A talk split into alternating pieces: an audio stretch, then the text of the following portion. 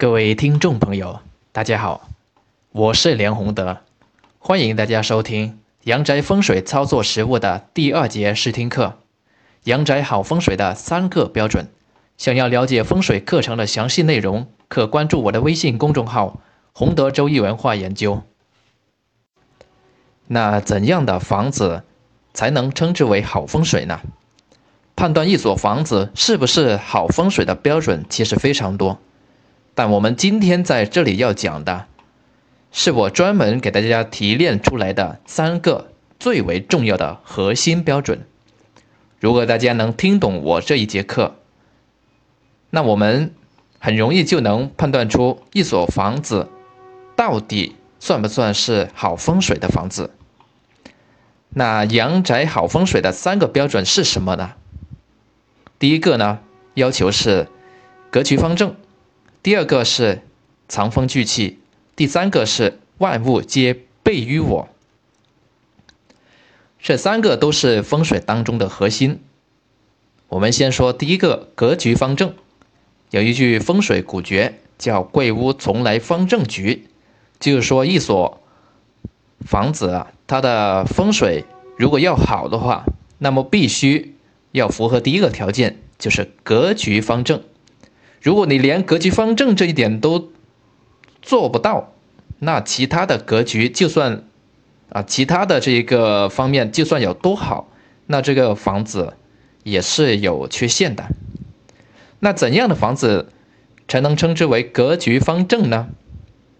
阳宅风水的格局啊，其实呢包含三个方面。第一个呢是地基，第二个是屋型，第三个是户型。我们先看第一个，地基方正。我们知道啊，地基是一所房子建造的时候的基础。试想一下，如果基础不方正，那么建起来的这个房子必然也是不方正的。就算你能够在二楼以上能够把这个房子拉成方正。但是整栋楼呢，也是会给人头重啊头重脚轻的这种感觉，或者怪怪的感感觉啊，也是有缺陷的。那为什么地基要方正呢？因为这个涉及到八卦啊，地基的方正它才没有缺角，它的八个啊八个卦位啊才能算是完整。如果是有缺角呢，就意味着这八卦里面呢。它的某个方位，也就是某个某个卦位啊，会有缺失。那我们的朋友如果学过八卦，应该就知道啊，缺角呢是会影响到八卦的完整性。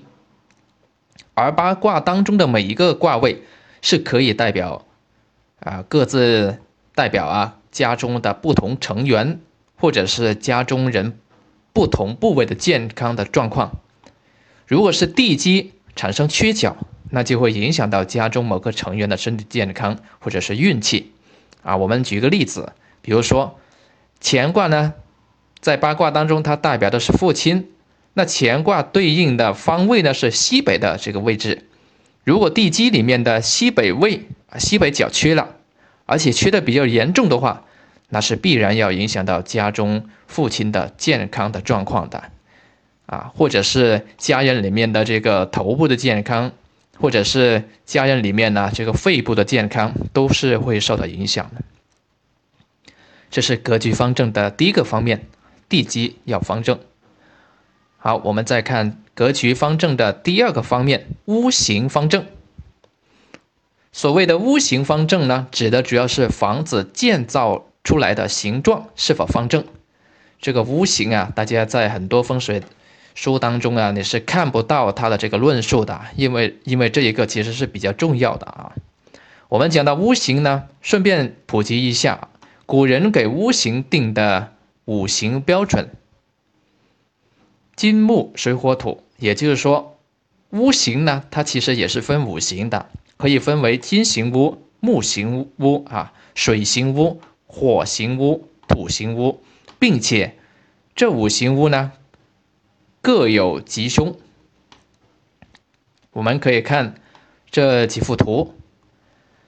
第一幅呢是方正土形，第二幅呢是波浪水形，第三幅呢是尖上火形，第四幅呢是瘦长瘦高木形，第五幅呢是圆润金形。这五种这个形啊，五行形屋都会产生不同的气场。那我们先看啊，会产生凶气场的这种屋型。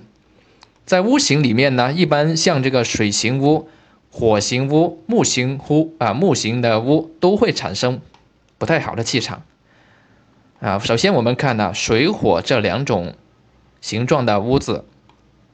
有一句话呢，叫做“水火皆是无情物”，所以一般屋子的主体形状建筑呢，属于水型、火型的是比较少的。用到啊，用到水型和火型呢，是除非万不得已或者是不住人的这些地方。因为水火它代表的是两极呀，水呢代表的是北极，寒气太过；火呢代表的是南极，热气太过。他们的气场呢，一是太强，第二个呢是不稳定。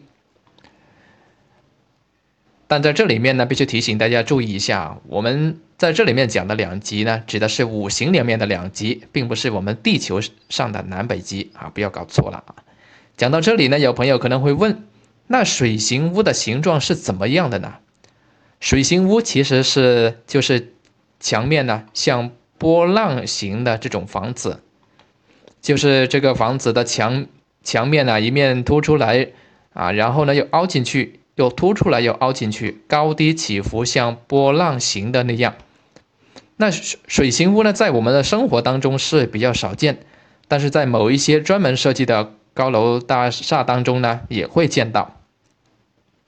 火形的屋子呢，就是房屋的主体建筑像三角形啊、刀形啊。等这些气场很凶的房子，主体建筑是火形的房子呢，也相对比较少见。类似火形的倒是常见，有很多房子的这个屋顶呢盖了三角形，那也是属于火形啊。不过这个是没有问题的，因为这些房子的主体建筑呢一般是方正屋型，五行属土，那么上面有点火，火小土大，火来生土啊，是完全没有问题的。那么木形的房子呢，就是房屋主体瘦长瘦高的这么一种形状。这里面呢，反而是多见一点啊。有一次我去帮人家看房子的时候，刚好就看到有一户人家打算在一块长九米、宽不到两米的地基上建房子，问我可不可行？那当然是不行的，因为这个很明显的就是呃木形的屋子嘛。啊，我也见过有一户人家哈，真的就住在这里面的这这种房子，他盖了，呃，它本来呀这个房子啊本来就很长狭，但是却盖了几层楼那么高，也是木型，啊，结果呢住进去没多久啊就产生很大的问题。那么这三种屋型呢都容易产生凶的气场，因为这三种屋型啊容易让屋里面的气场一个是不流畅，第二个是产生凶的气场。因此呢，对住在里面的人呢，容易产生不好的影响。那剩下的土型屋和金型屋呢，应该来说是比较吉利的屋型。我们今天能够看到的大部分的房子，其实都是土形屋。像这个长方体啊、正方体形状的这个房子啊，都是土形屋。啊，像我们见现在啊见到的很多这个。高楼大厦啊，也是以土形为主。那古人讲呢，天圆地方，天呢是乾卦，地呢是坤卦啊，乾为天，坤为地嘛。那么这个地地方啊，方呢其实又可以代表坤卦，所以这个方它还具有几种特性啊。它除了一个五行土的特性，还有一个坤卦的特性，结合起来呢，所以它具有这个安稳、安静啊。修养的这么一种意思，所以我们现在的房子啊，呃，比较多是土形，就是这个原因。而我们的房子啊，因为呢，大部分都是我们用来生活休息的场所，安居才能乐业。你要安居，那你就必须要安稳，啊，就必须要住在这样一个方形的房子啊，方正形的房子，因为这这种房子的气场呢是最稳定的。最有利于安居的啊。那圆形的屋子呢，我们刚才讲了，虽然也算吉利，但是呢，它代表的是动啊，天圆地方，大家可以去看看呐，天体呢都是圆的，它们的动呢也是永不停息的。啊，你们看，像这个太阳啊、月亮啊、天上的其他星星啊，你看过他们会停下来休息吗？当然不会。所以，如果住进了一个圆形作为主体建筑的房子，如果你是作为啊工作场所，经常要动的、要去跑业务的，倒是问题不大，因为圆形代表动嘛，动才有开创性嘛，所以对于创业啊、开创啊，也是有一点帮助。但是，如果是作为安居的生活场所，若是圆形的话，那么你就住的不安稳了，啊，大概呢是在家住一晚，往外跑三天，啊，又或者是在家里面常常是待不住，啊，一回到家，啊，这心呢就很不舒服，老是想往外面跑，这其实是风水气场产生的作用。那么我们讲回第讲到第三个方面啊，就是我们要讲的户型方正。这个呢，我们讲格局方正的时候，大概很多朋友首先理解的就是户型方正吧。那么户型方正呢，我们很多朋友相对比较容易理解，因为我们去售楼部看房子的时候呢，首先看到的都是房子的这个户型图。其实，在现代的单元楼，真正方正的户型已经是比较少见。大家可以看啊这几幅户型图，比较典型的方正呢，就是像左边的这两幅图。而现代很多户型呢，为了采光通气，都会有些小缺角。但是这个呢，可以告诉大家，这个小缺角呢，其实影响不大，没问题的啊，根本没有问题。因为你做了这一个呃小缺角，但是可以采光通气，它也是可以平衡的。除非像我们看到的右边这两幅图，缺角缺到这种程度，那就是真正有问题的房子，这个是万万不可以常住的啊！如果你是住一天两天，啊是旅店，那就没问题；如果是长居的话，长啊长时间居住的话呢，啊我是不建议的。所以，如果你懂点风水，的确呢可以让自己的人生走得更顺一点，起码买房的时候就有主见些。但是我们的朋友如果不懂又贪图便宜的话，很可能就会买买了像这个左边呐，呃这两幅这种啊啊这个右边啊不户型不太好的这种房子，这种房子除了不好用，其实呢真的还会影响到你的事业运程、健康等等，真的是不可以长时间居住。第四个方面呢是客厅、房间、厨房、厕所的布局。要合理。那什么是客厅、房间、厨房布局要合理呢？这个其实不能算到格局方正这个知识范畴啊。但是既然讲到户型，就当成知识点送给大家。首先呢，是客厅要比主人房大。我见过有些房子啊，它的主人房是比客厅大的，这个叫主宾不相宜，是不太好的。另外呢，是厨房和洗手间和房子的比例啊，要协调，要合比例。就是说，你房子不大的情况，你的厨房呢不能过大，啊，这个呢叫阴阳不协调。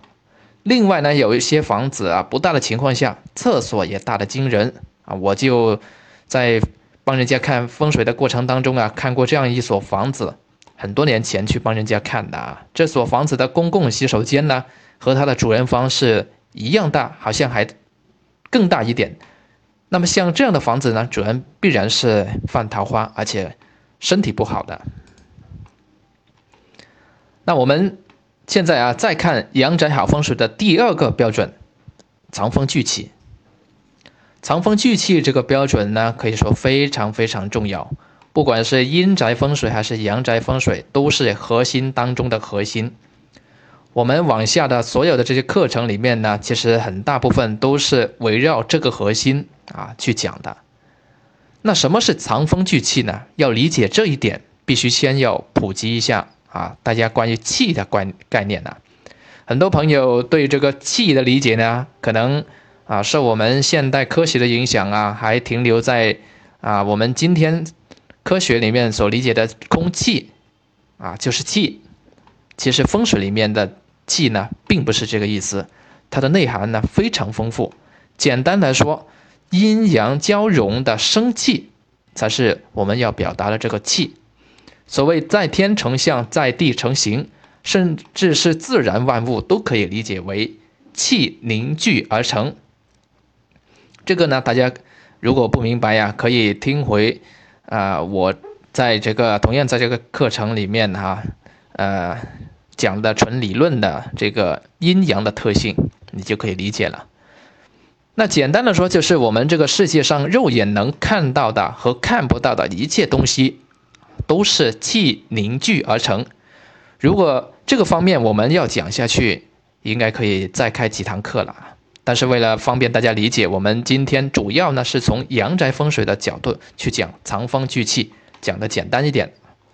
那从阳宅风水的角度去看藏风聚气呢，主要有两个方面，一个呢是在地成形的形物。啊，就是形卵的藏风聚气。另外一个呢是地面上的阴阳二气作用而成的藏风聚气。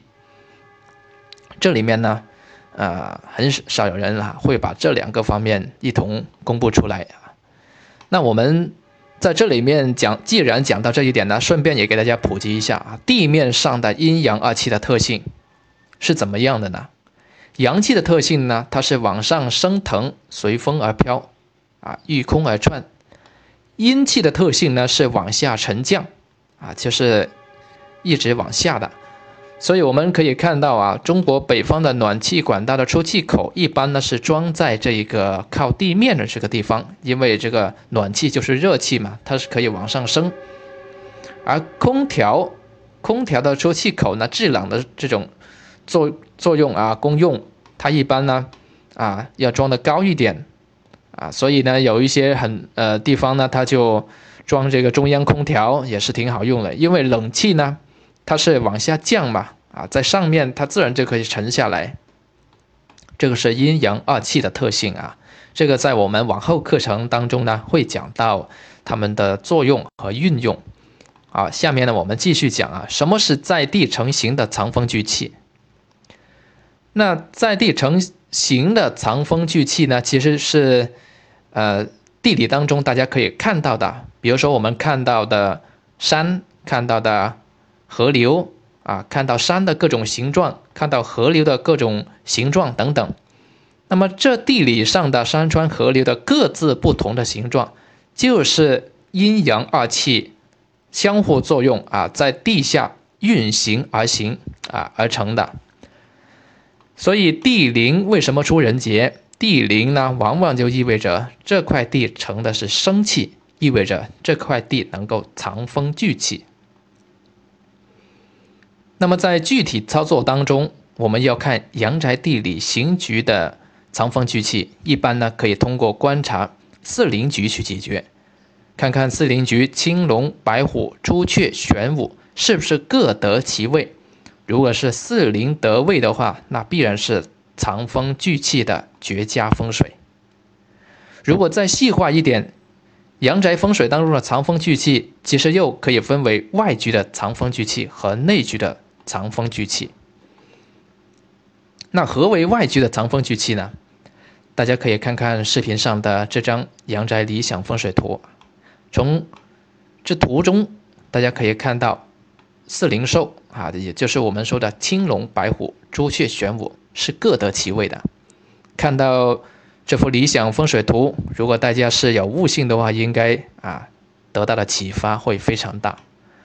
我们简单分析一下啊，我们先看玄武，玄武呢就是房子后方后面啊，就是玄武位。四灵诀当中对玄武的要求呢是要厚重沉稳。啊，你作为靠山嘛，你不厚重怎么靠呢？是不是？从这个图当中我们可以看到，玄武位首先呢是坐山，是不是？这个坐山的形不错吧？啊，然后呢座山又不太高，后面呢主山就高一点，啊，一层比一层高，然后主山通向的这个山龙啊，就就是龙脉啊。连接少主山以及主山啊。这样一来，那房子呢就正好坐落在来龙的络脉处。这个络脉处呢，就是穴位所在了，就是这个藏风聚气啊，就是我们说这个气因这个势停在这个地方啊，所以这叫玄武得位。我们再看青龙，左边的青龙从图中呢，我们可以看到啊，左边的青龙山呢，它是高起，外面也有群山护卫，这个青龙呢是非常有力的。而左边的青龙山与右边的白虎山相比，又刚好可以压白虎一头啊，比白虎刚刚高一点点嘛，是不是？这叫青龙压白虎。所以在这里面呢，我们也可以看到啊，青龙是得位的。我们再看右边的白虎，右边的白虎山呢是没有左边的青龙山高，然后白虎山外面呢。又见到有力的护山，怎么有力呢？这个护山很明显比这个白虎山还高嘛，所以这个白虎呢，一个是有力，一个呢是驯服啊，这叫白虎得位。最后我们看看呢，前边的朱雀，朱朱雀方是非常重要啊，代表一个人呢，你的前景前途啊，子孙后代。你看这个朱雀方。明堂是不是很开阔？又有曲水环抱，啊，我们简单来讲的藏风聚气就是山环水抱嘛，曲水环抱。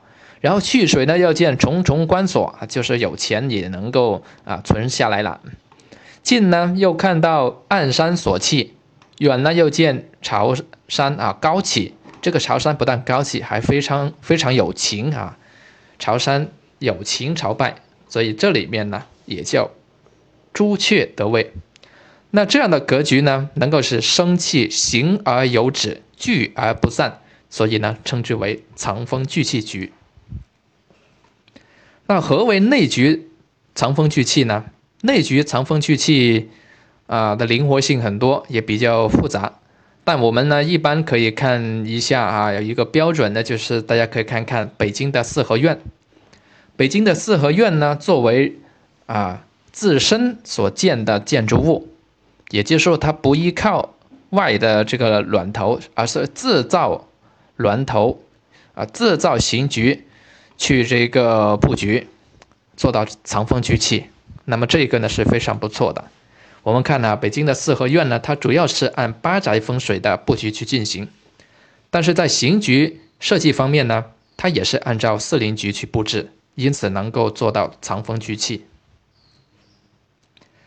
大家可以看看视频上的这幅图，这个就是北京的四合院。北京的四合院呢，一般是坐北朝南，开东南门。中间院子呢可以透天光，纳阳气，是内明堂。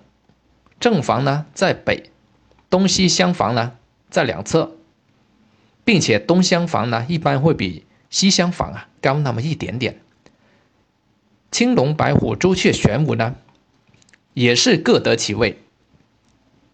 因此，从内局看，这种格局呢，也是藏风聚气的。那阳宅好风水的第三个标准呢，我们再看一下啊，是万物皆备于我。这个呢，我们很多朋友可能听都没听过，什么叫万物皆备于我？其实，所谓的万物皆备于我呢，就是万物。都要对我有情啊，都要对我好，都要迎接我。有情为吉，无情为凶嘛。我们既然说的是阳宅风水，那么这个我呢，当然指的就是阳宅本身，就是房子本身了。万物皆备于我，对于房子来说，就是说我房子的前后左右四面八方所有的山川河流也好，建筑物也好，树木也好。花草也好，啊，都是对我有情为吉。那怎样才能称之为有情呢？有情就是要对我好，所以有情的含义呢，在这里面我们帮大家梳理一下啊。第一种呢是像这个吉祥啊、圆润啊、方正啊、有生气、有生机的，这个就是有情的第一个条件了嘛。第二个呢，就是啊，迎我有情啊，背我无情啊。比如说，你像一个人，是不是他张开双臂啊，迎向你，那他是有情的；如果是背背对着你呢，那肯定是无情了。从具体的操作方面去看呢，我们其实可以从四个方面去讲述啊。啊，首先一个呢是山，一个是水，那么水呢还涉及到路啊，因为现在我们直接见到河流的比较少，比较多是见到鹿啊，鹿为假水，也可以作为水的一种。还有四灵，就是我们刚才讲的，呃，青龙、白虎、朱雀、玄武，还有万物啊，这一些如果都有情的话呢，那么这个房子里面综合起来呢，就是一个非常完美的。藏风聚气又有情的格局。那我们简单讲一下啊，这个山有情，这个山怎样为有情山呢？像这个山形吉祥啊、圆润啊、玉屏啊，啊，像这个文笔啊，但是作为文笔山的时候呢，位置一定要恰当，距离也一定要恰当才可以。啊，然后呢，像这个质地和颜色啊有没有生机啊？啊，够不够清秀啊？这个山是不是完整啊？有没有距离太近呢？等等。比如说，如果你房子前面呢有这个刚好啊有这个很圆润的山作为案台，山的距离，呃，山和你的距离恰又很很恰当，山的高度又刚刚好，那当然是有青山。